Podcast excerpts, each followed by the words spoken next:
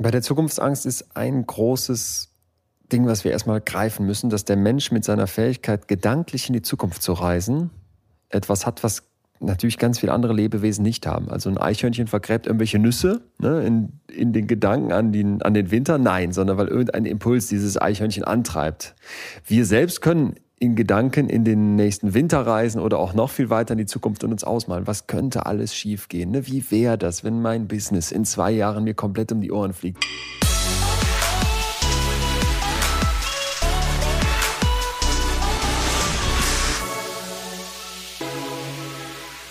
Dr. Leon Winscheid, bekannter Autor, Psychologe, Podcaster und Unternehmer. Das sind ja gleich vier Dinge auf einmal. Er ist unser Gast heute bei Digitale Vorreiter deinem Podcast rund um Digitalisierung von Vodafone.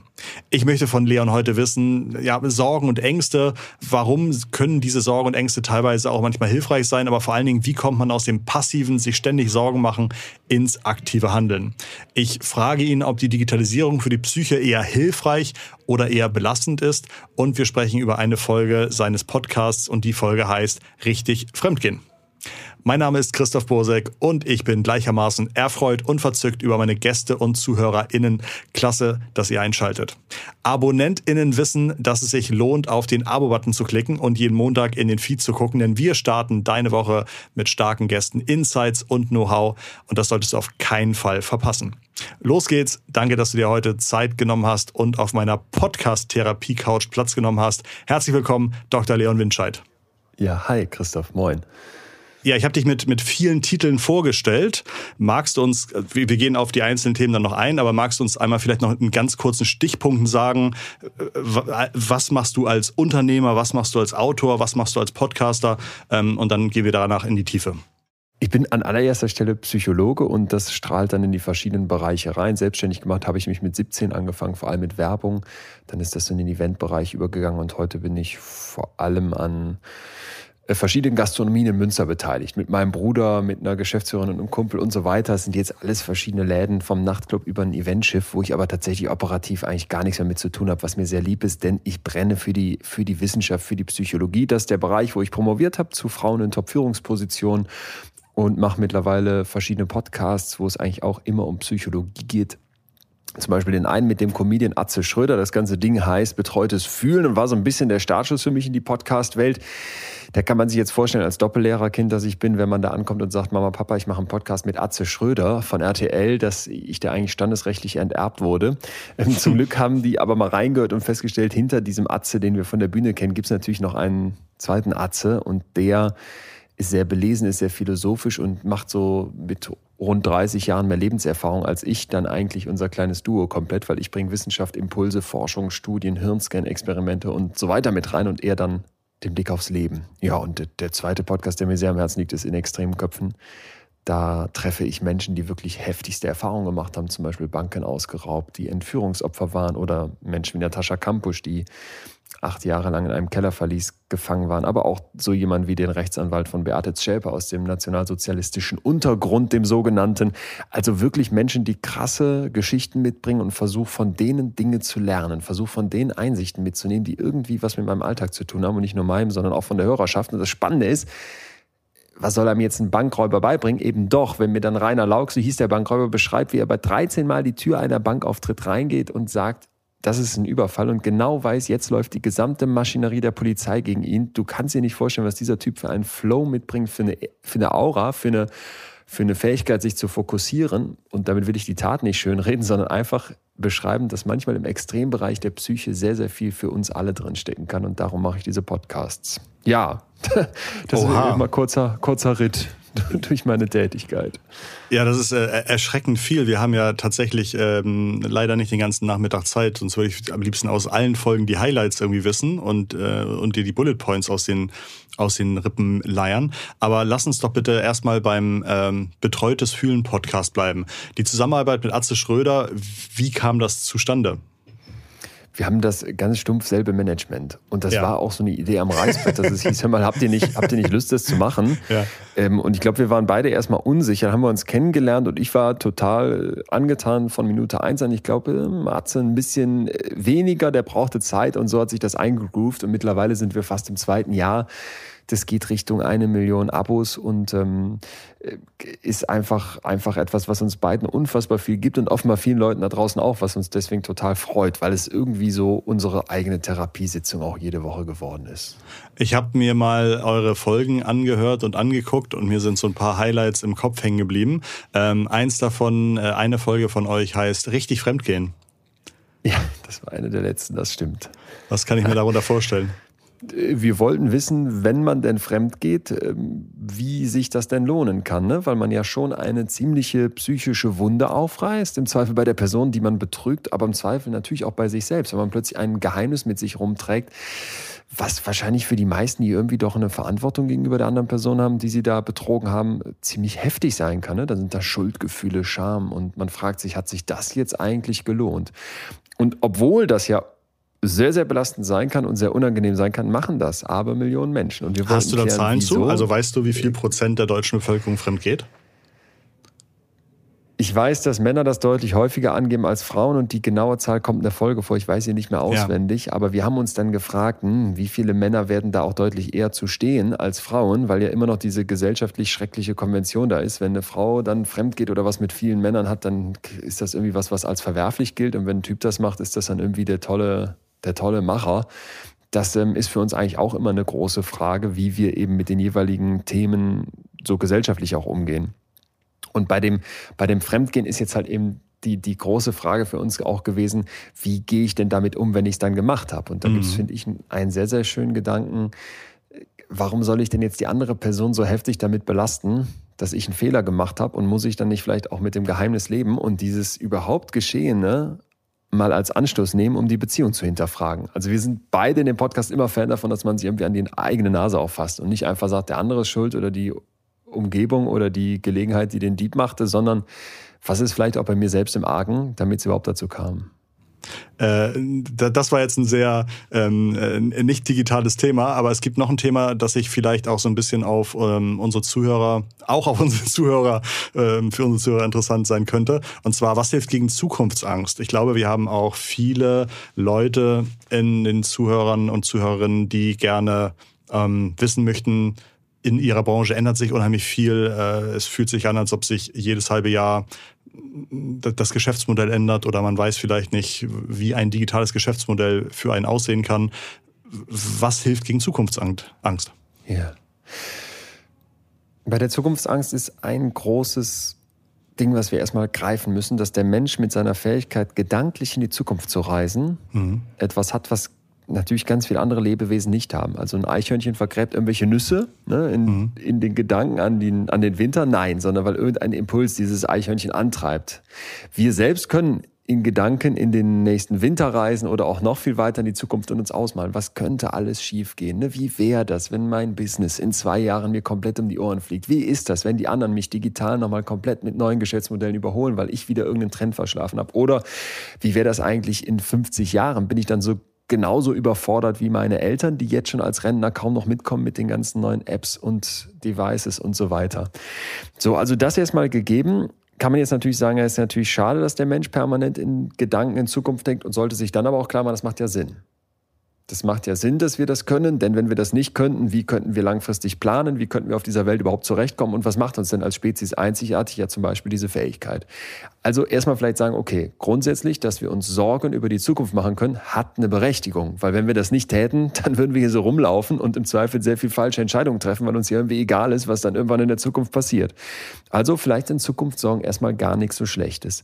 Wann wird es jetzt aber zu viel? Und wann sollte ich mir schon Gedanken machen? Und ich glaube, das kennen auch ganz viele, wenn man dann nachts aus dem Schlaf gerissen wird und dieses Gedankenkarussell im Kopf dreht. Ne? Ah, morgen beim Meeting habe ich alles vorbereitet. Ah, nächste Woche steht alles für die Zoom-Konferenz oder wird mein Internet wieder ruckeln. Und vielleicht eben in zwei Jahren, wir haben es gerade eben schon gesagt, was könnte alles passieren?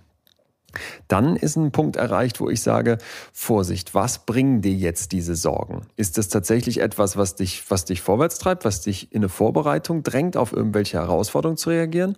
Oder machst du etwas, was auch sehr typisch menschlich ist, nämlich ich mache mir lieber so diffuse Ängste, Gedanken und ich nenne es gerne Sorgen über die Zukunft, statt mal ganz konkret zu packen, was ist denn das Problem?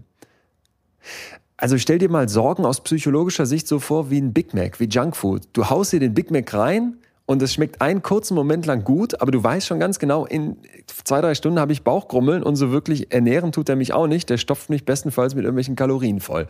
Genauso ist das mit Sorgen. Sorgen und sich über die Zukunft irgendwelche Ängste in den Kopf schieben, das fühlt sich ganz kurz gut an, weil man seinem Hirn das Gefühl gibt, ich mache ja was.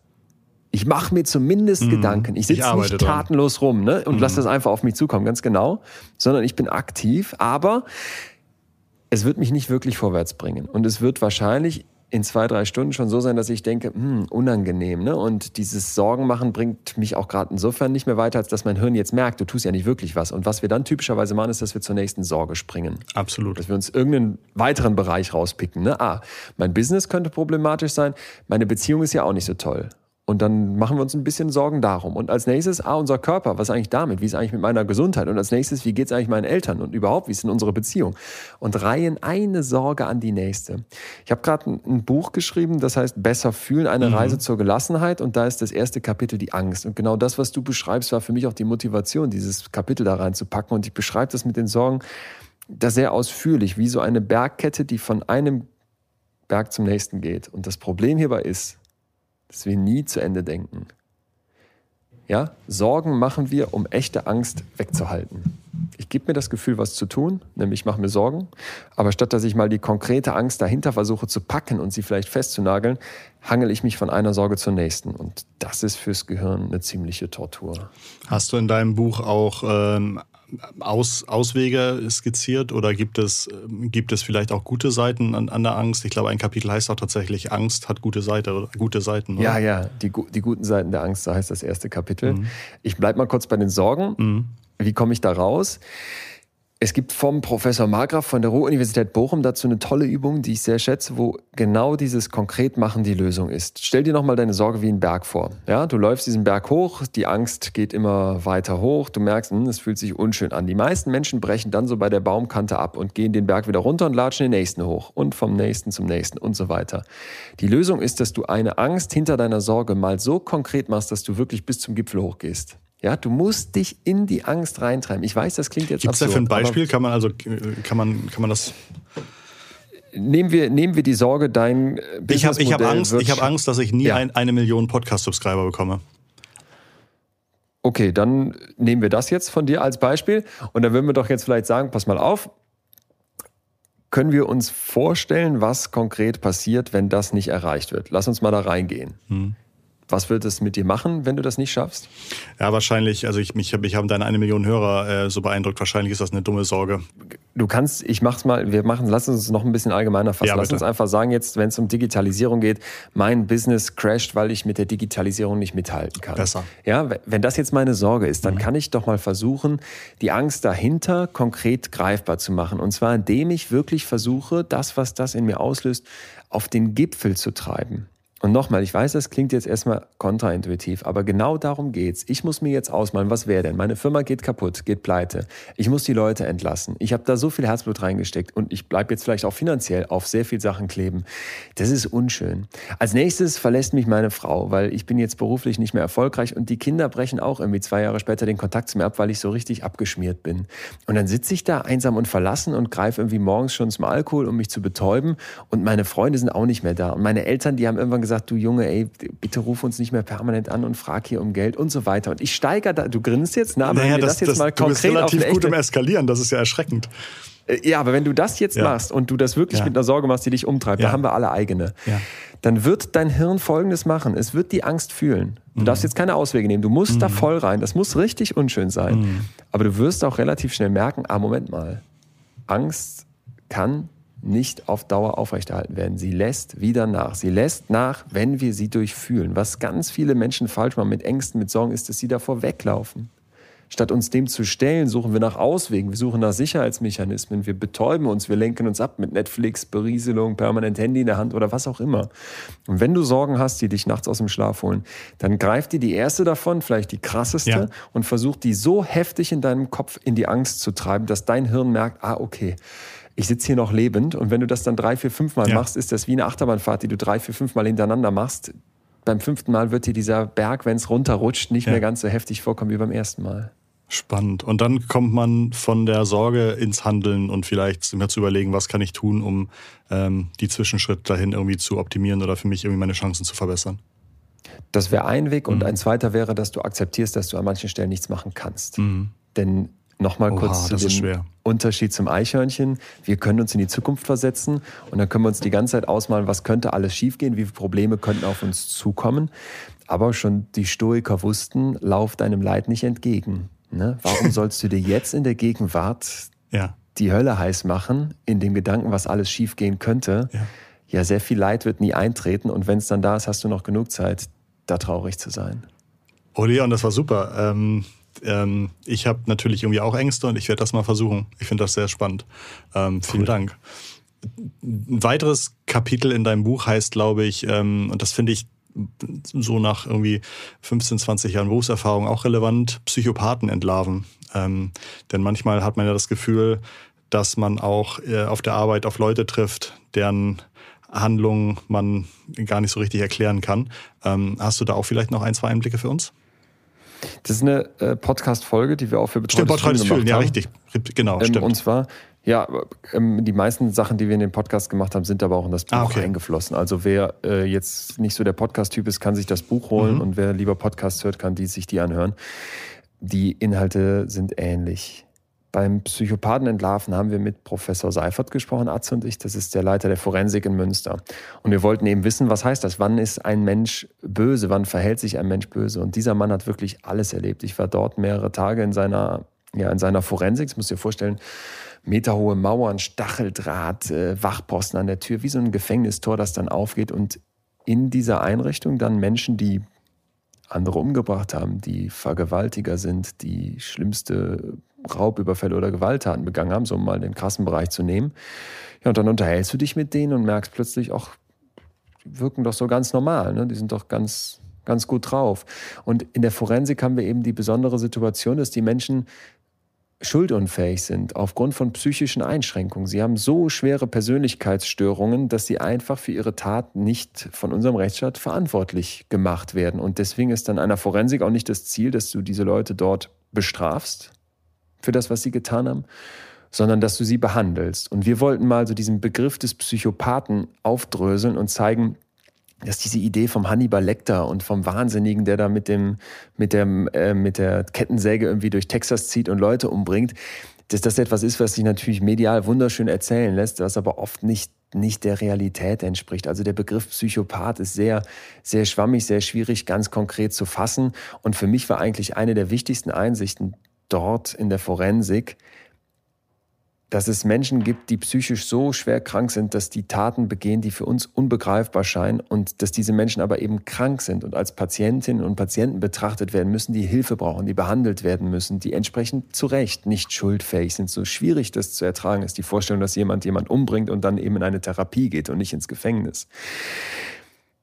Und ein zweiter Punkt, und das ist mir fast noch wichtiger, weil es eben noch mal viel, viel mehr Menschen betrifft, jemand, der schwer psychisch krank ist, der ist drum kein Psychopath. Und jemand, der eine heftige Schizophrenie hat, letztens habe ich noch jemanden interviewt dazu, heftig ist jetzt hier das falsche Wort, aber jemand, der eine, Schizophrenie ist, der ist doch drum kein Verbrecher und der bringt nicht jemanden um.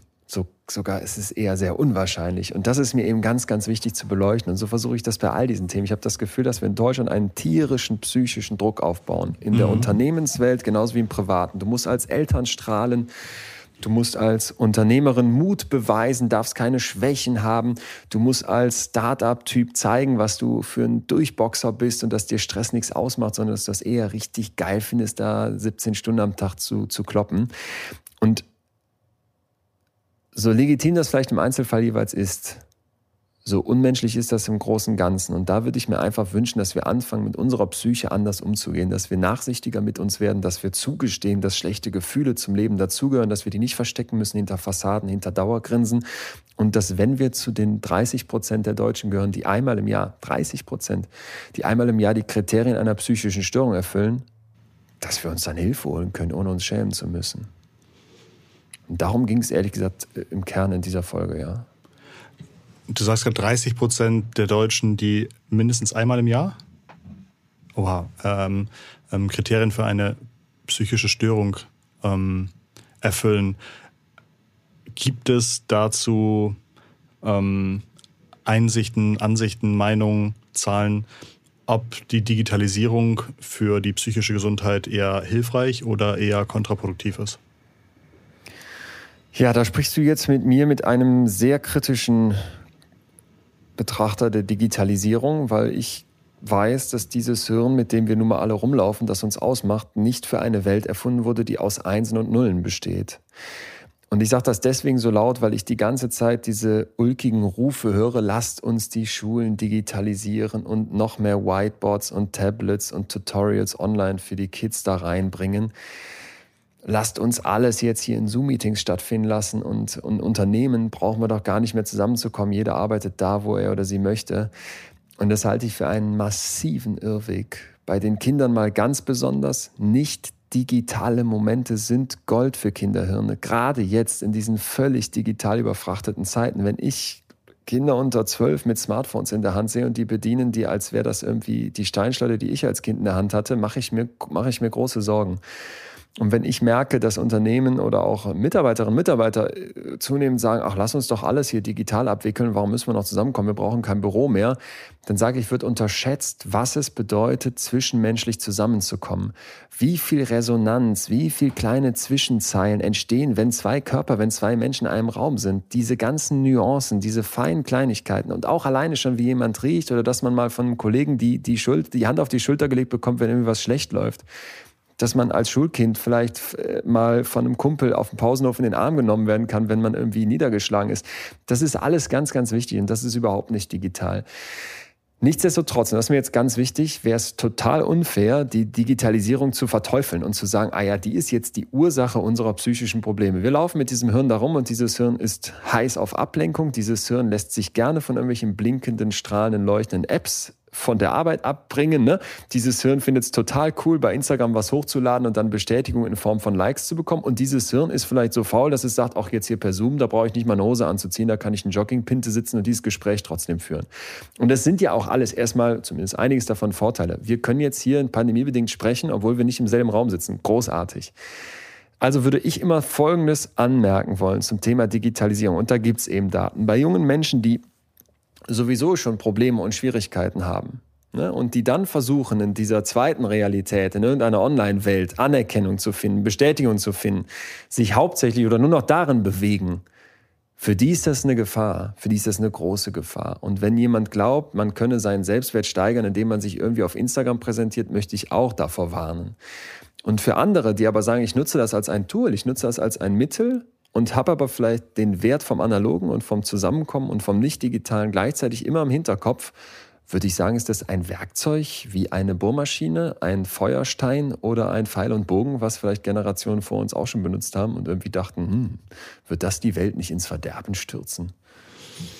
Du hast, ähm, du hast gesagt, relativ viele Leute haben regelmäßig ähm, psychologische Situationen, in denen sie vielleicht auch ein bisschen ähm, auf sich acht geben müssen, ein bisschen achtsamer sein können müssen.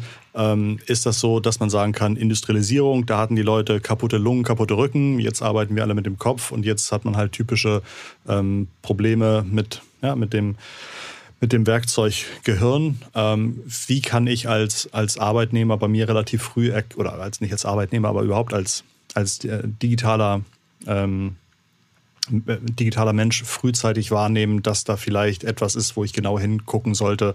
Ähm, ähm gibt es irgendwie Anzeichen? Gibt es irgendwie eine Checkliste? Gibt es einen Online-Test bei dir auf der Seite? Was kann ich da machen? Ich sage mal drei Bereiche, auf die wir achten können. Einer ist Schlaf. Ja, mhm. es ist wirklich ein unglaublich wichtiges Kriterium, wie ich schlafe. Und dabei geht es nicht darum, gehst du um 10 Uhr ins Bett und schläfst dann sieben Stunden durch, sondern wenn du morgens aufwachst, bist du erholt vom Schlaf das ist das, worauf du achten solltest. Und du grinst, weil es jetzt nee, ja. ein bisschen einfach klingt. Nee, dass ich grinse, weil ich das mit einem klaren Nein beantworten kann bei mir. Okay, dann solltest du dir Gedanken machen. Mhm. Das sage ich mit Ausrufezeichen. Denn ich habe Gedanken oder Sorgen? Leuten jetzt äh, Gedanken über Sorgen ja. vielleicht eher nicht, sondern Gedanken über deine Gesundheit und dich fragen, was du tun könntest, damit dieser Schlaf funktioniert. Ja. Denn ich habe jetzt mit ganz verschiedenen Leuten, zum Beispiel der Leiterin der Charité Psychiatrie gesprochen, aber auch mit dem Chef der Deutschen Depressionshilfe, also wirklich renommierten Forscherinnen und Forschern, die mir unisono sagen, achte auf den Schlaf. Wenn da was nicht stimmt, ist das für dich ein Top-Wasserstandsmelder, um zu checken, ey, wie ist eigentlich gerade die Situation in meinem Kopf. Ja, also bitte, bitte alle da draußen, wer nicht schläft oder morgens wach wird und merkt, ey, ich bin ausgelaugt, ich bin nicht erholt, da könnte sich was hinter verbergen. Gerne sind das Angststörungen, Angstprobleme, Sorgen, die zu groß sind, die, die wir dann verkennen. Das können aber auch Depressionen sein und auch noch ganz andere Probleme. Und ich muss auch nicht immer direkt sagen, ah, das ist jetzt klinisch relevant, du musst jetzt dich auf eine Therapie einstellen oder, oder, oder, sondern es ist vielleicht erstmal ein Warnhinweis von deinem Organismus, Achtung, hier stimmt was nicht. Schlaf, Punkt eins. Punkt zwei, nochmal Organismus. Was ganz viele Menschen verkennen ist, wenn sie sich so die Kopfprobleme vorstellen, um die mal so zu nennen, ne? ich fühle mich überarbeitet, ich bin gestresst, ich bin vielleicht niedergeschlagen, ich habe das Gefühl, boah, es fällt mir hier die Decke auf den Kopf in dieser verdammten Corona-Zeit, ich würde doch so gerne mal wieder XYZ. Dass sie dann ihren Körper nicht mit beachten. Achte auf die Signale deines Körpers. Also in dem Moment, wo du merkst, hm, ich bin verspannt, ich habe Rückenschmerzen, die ich mir gerade nicht so erklären kann. In dem Moment, wo sich dein Gewicht verändert, ob nach oben oder nach unten, mit drauf achten. Ne? Das ist nicht getrennt.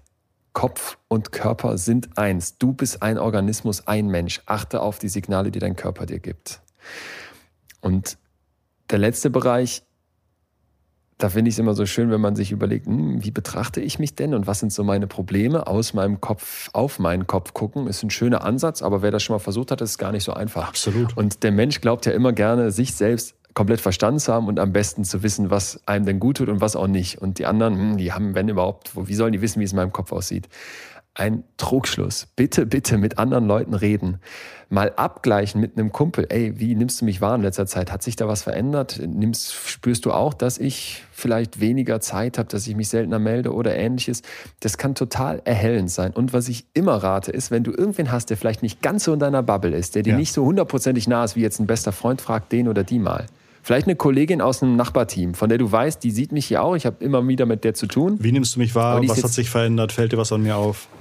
Ja, genau. Und mhm. vielleicht fragst du es noch nicht mal so direktiv, da hast du vielleicht schon wieder deine Hypothesen, die du jetzt nur bestätigt haben möchtest, sondern du redest einfach mal mit der und lässt mal ein paar Punkte vielleicht da reinfließen, wo du das Gefühl hast, jetzt kriegst du mal eine ehrliche Rückmeldung zu dir oder du fragst wirklich dann bitte mit sehr offenen Fragen. Hör mal, ähm, ich habe vielleicht ein Thema XY und mich würde mal deine Einschätzung dazu interessieren. Ne? So, du hast es eigentlich gerade schon in die Richtung gebracht, aber ja. dabei bitte nicht ja. dann irgendwie was ja. reingeben, was dann die selbstbestätigende, äh, selbstbestätigende Prophezeiung wird. Spannend. Das ist äh, ähm, gerade so irgendwie regelmäßig Freunde fragen, da könnte man ja auch eine tolle App draus machen eigentlich, ne? dass man irgendwie einmal im Monat einen Reminder gibt, auch deinen aktuellen Eindruck über, über Christoph äh, zurück oder über Leon zurück und ja. dann hat man so Verlauf. Ich glaube, das werde ich gleich, wenn ich den Podcast aufgezeichnet habe, mal angehen. Nee, aber das finde ich tatsächlich ich hab, spannend. Ähm, ich habe jetzt so eine... Ähm, Sache gestartet, das heißt WeMind, für die mhm. Leute, die es interessiert, WeMind.de. Und das ist im Prinzip eine Plattform, wo ich verschiedene psychologische Impulse gebe, Übungen zur Verfügung stelle und so weiter in Form von Masterclasses. Und wenn man da mitmacht, wenn man sich bewirbt und einen Platz kriegt, dann kriegt man auch einen Tandempartner zuge zugewiesen. Einfach zufällig. Und die Leute haben mir jetzt so heftig begeistert davon berichtet, wie gut die das finden, mit einer völlig fremden Person, schon angeleitet durch mich mit so verschiedenen Hilfestellungen und auch Impulsfragen, mal über so ein Thema wie Ängste zu sprechen oder um es mal positiv zu machen, auch wir reden über Liebe oder auch Zufriedenheit und sagen, dieser Blick von außen, mal raus aus meiner Bubble, von draußen auf mich geguckt, das wäre unfassbar hilfreich. Und was ich auch immer sage, es ist auch schön zu sehen, dass man auch anderen helfen kann. Weil du könntest ja die Kollegin anbieten, lass uns Total. das doch mal zu zweit machen. Ne? Und mhm. ich würde dir auch ein paar Sachen rückmelden. Oder vielleicht mal beschreibst du ein Problem und ich sag dir mal meine Meinung dazu. Weil in unserem Kopf blähen wir die Probleme auf. Und dann dreht sich alles nur noch um unsere Wahrnehmung. Und dann kommt mal jemand von außen und sagt, ey, hör mal, hörst du dir gerade eigentlich zu? Das ist ja völliger Quatsch, dass du dir so viel Sorgen um die Zukunft machst. Deine Firma läuft doch gut. Du bist doch in einer guten Position. Du kommst doch gut mit der Digitalisierung zurecht. Warum solltest du dir jetzt riesen Sorgen um die Zukunft machen? Mhm. Gibt es, gibt es Apps oder, ähm, oder digitale Produkte, von denen du das Gefühl hast, die können bei der Pflege oder Früherkennung der, der Gesundheit äh, mithelfen, der, der ähm, psychologischen Gesundheit mithelfen? Bei der Früherkennung wäre ich immer vorsichtig, ja. wenn wir das ins Digitale verlagern, ne? weil ich möchte immer lieber, dass Leute dreimal eher bei einem Profi anrufen, als dass sie versuchen, irgendwas selber zu klären oder mit Apps lösen und dann nachher ein Problem sich anhäuft, was sonst leicht zu beheben wäre. Weil das darf ich auch mal sagen, psychische Probleme sind richtig gut behandelbar, zumindest die große Mehrheit. Das heißt, wer sich da Hilfe holt, kann davon ausgehen, dass das sehr schnell sehr viel besser wird. Aber es gibt bestimmt Möglichkeiten, wo man darauf achten kann oder bestimmt Möglichkeiten, die man nutzen kann, um etwas dazu beizutragen, dass es einem vielleicht grundsätzlich besser geht oder dass man vielleicht gar nicht erst in die Situation kommt, dass da irgendwas eskaliert. Da gibt es Achtsamkeits-Apps, da gibt es Meditations-Apps. Mal kurz zur Achtsamkeit. Leute wie ich sind da sofort, äh, das ist so ein Buzzword, ne? so, ein, so ein, wo du denkst, das macht jetzt jeder und steht überall drauf. Was, ist denn, was steckt denn eigentlich dahinter? Es steckt verdammt viel dahinter. Wir wissen heute mit einer sehr breiten, sehr kritischen, sehr naturwissenschaftlichen Datenbasis, dass Achtsamkeit wirkt. Dich wahrnehmen, deine Gefühle Darum geht es übrigens auch im Kern in diesem Buch von mir, dass du sagst, ich habe bestimmte Gefühle und die dürfen da sein. Ich verurteile mich nicht dafür, sondern ich nehme die an und ich bewerte sie vor allem nicht. Ich lasse sie kommen und auch wieder weiterziehen.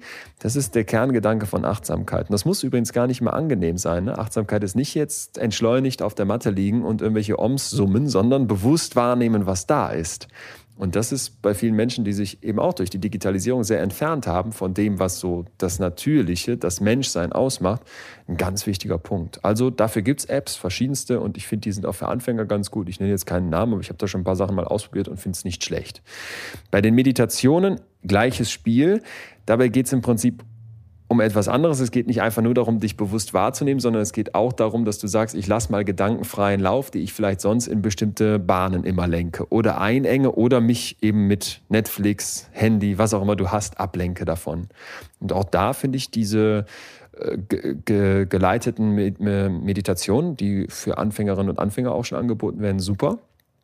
Wichtig ist auch hier wieder bei, nicht bitte da reingehen und jetzt mit diesem schäbigen Selbstoptimierer-Gedanken, ich muss jetzt der super Meditationsguru ganz schnell werden und äh, wo kann ich in meinem vollgestopften Tag noch 20 Minuten Meditation unterbringen? Oh mein Gott, das nehme ich so stark so wahr, auch bei vielen Leuten, ja. die man so, mit denen man so zu tun hat, dass sie tatsächlich dieses Werkzeug nehmen, um nochmal irgendwie 10% rauszuholen aus sich. Wahnsinn. Ja. Wahnsinn. Das ist äh, ja dann schon im Grundansatz ein Missverständnis. Ja. Und da würde ich vorwarnen, sondern mhm. wenn du die Sachen machst und an dem Punkt bist, dass du sagst, ich brauche die jetzt, weil ich mir, glaube ich, echt mal was, was Gutes geben muss, weil ich mir helfen muss, dann solltest du auch im Hinterkopf haben, dass es wahrscheinlich noch ein paar weitere Stellschrauben gibt, die so die Basics dafür erstmal herstellen können. Mega.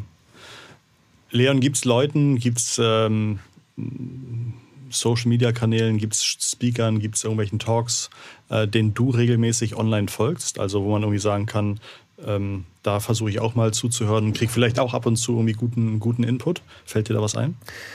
Ach, es gibt ganz, ganz viele. Ich möchte aber vor allem mal einen anderen Gedanken da reinschmeißen, der vielleicht so andersrum drauf guckt. Ich folge vor allem auch Leuten, die ich ablehne. Mhm. Ja, weil wir haben alle diese Bubble, die sich verstärkt und den Logarithmus, der nochmal darauf achtet, dass das, den Algorithmus, der nochmal darauf achtet, dass das besonders stark bei uns im Hirn dann ankommt. Und deswegen gucke ich, dass ich ganz bewusst zum Beispiel Zeitungen, die eine bestimmte politische Orientierung haben, die vielleicht nicht ganz zu meiner passt, oder eben auch direkt Politikerinnen und Politikern, von denen ich weiß, die, deren Ideen und Meinungen lehne ich eigentlich total ab, dass ich denen auch folge. Weil sonst sitze ich in meiner Blase und habe meine eigene Meinung und die wird bestätigt von denen, denen, denen ich folge, weil ich sie gut finde. Und deswegen würde ich jetzt gar keinen nennen, wo ich sage, hey Leute, folgt dem mal und ihr kriegt neuen Input, sondern wird mal den Impuls rausgeben wollen, hey Leute, folgt mal welchen, äh, folgt mal Menschen, folgt mal Kanälen, die ihr eigentlich ablehnt. Und das muss jetzt nicht direkt irgendwie Ken Jebsen, der Verschwörungstheoretiker sein, sondern es gibt doch für jeden irgendwie Parteien oder vielleicht auch Denkerinnen und Denker und auch Autorinnen, Autoren, Redakteure und so weiter, wo du sagst, hm, das passt mir eigentlich nicht so ganz. Denen folgen hilft für sich selbst auch eine fundiertere Meinung zu bilden, weil man die Gegenseite kennt eine sehr, sehr schöne äh, These oder eine sehr, sehr schöne Idee.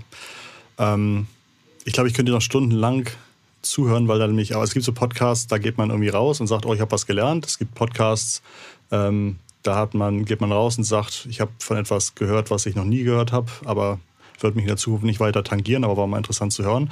Aber das ist jetzt so ein Podcast, aus dem ich rausgehe und sage, bei mir möchte ich, muss ich auf das Thema Schlaf achten, denn dass ich wirklich ausgeruht aufwache, merkte ich halt echt, echt schon länger her. Ähm, und auch diese Übung mit dem Angst äh, kreisen lassen oder mal die Angst durcheskalieren lassen, ja. um zu gucken, was dann passiert, sind halt garantiert Geschichten, die ich sehr, sehr zeitnah für mich mal genauer beurteile oder genauer angucken werde. Insofern habt wirklich nicht nur äh, vielen Dank für den Input für den Podcast, sondern auch äh, von mir persönlich. Und Leon, ich glaube, du hast uns noch etwas mitgebracht. Ähm, dein neues Buch Besser fühlen, eine Reise zur Gelassenheit, und zwar äh, original signiert von dir, oder? Ja, und äh, gerne mache ich das auch hier für deine Community mit einem mhm. Gruß nach vorne rein. Wer das Buch gerne hätte, schickt mir eine Mail über post.leonwinscheid.de mhm. mit dem Betreff Buch Und dann würde ich, wenn ihr mir noch eure Adresse da reinschreibt, wo es hingehen soll, eins mit dem entsprechenden Namen versehen und einen Gruß reinkritzeln und losschicken. Schön, da freue ich mich und ähm, werde, ah nee, wahrscheinlich darf ich das gar nicht. Naja, aber ich werde auf jeden Fall. Ich, das notariell nicht geprüft. Ja, ne? Du darfst auch einfach was schicken, Christoph, mail mir und vielleicht hast du ja Glück. I'll think about it. Ja, ähm, auf jeden Fall vielen Dank und allen Hörern viel Erfolg beim, ähm, ähm, ähm bei der Verlosung. Sehr gerne. Ähm, ja, ansonsten, was hatte ich mir jetzt als, als eigentliches Abschiedswort aufgeschrieben? Ja, genau. Ich, ich, ich wünsche dir, wünsch dir ganz, ganz viel Erfolg bei deinen, bei deinen Sachen. Die, äh, deine Podcasts, dein, dein Buch werden wir in den Shownotes nochmal verlinken. Das heißt, da könnt ihr raufgehen und mal anklicken und ähm, gucken, ob das auch was für euch ist. Ich glaube, du hast da einen mega wichtigen Nerv getroffen und der auch super gut in die Zeit passt und super notwendig ist. Und ich finde es wichtig, dass viele die Möglichkeit haben, an solchen ähm, an solchen Gedanken teilzunehmen. Und das geht, glaube ich, ne, durch die digitale Reichweite und deine Podcasts und so weiter. Und hast ja auch erzählt, was ihr für, für Reichweiten habt. Ist, finde ich, äh, super, super gut. Also ganz, ganz herzlichen Dank schon mal dafür. Ja, sehr gerne. Ich freue mich. Ich bin überzeugt, eure Woche zu Hause wird dank dieser Infos vielleicht auch ein paar Prozent äh, besser oder auch ihr nehmt ein, zwei Sachen mit, die ihr vielleicht bei euch mal ähm, abklopfen möchtet. Das wäre nämlich absolut unser Ziel und wir hoffen, euch damit auch einen guten Start in die Woche gegeben zu haben. Schaltet uns nächste Woche Montag bitte wieder ein, teilt diesen Podcast, abonniert uns, denn ähm, dann macht das alles noch, noch viel mehr Spaß. Ganz liebe digitale Grüße auf äh, und auf ja auf bestmögliches Fühlen. Ciao sagen Leon Winscheid und Christoph. Macht's gut, bis bald. Ciao. Bis dahin.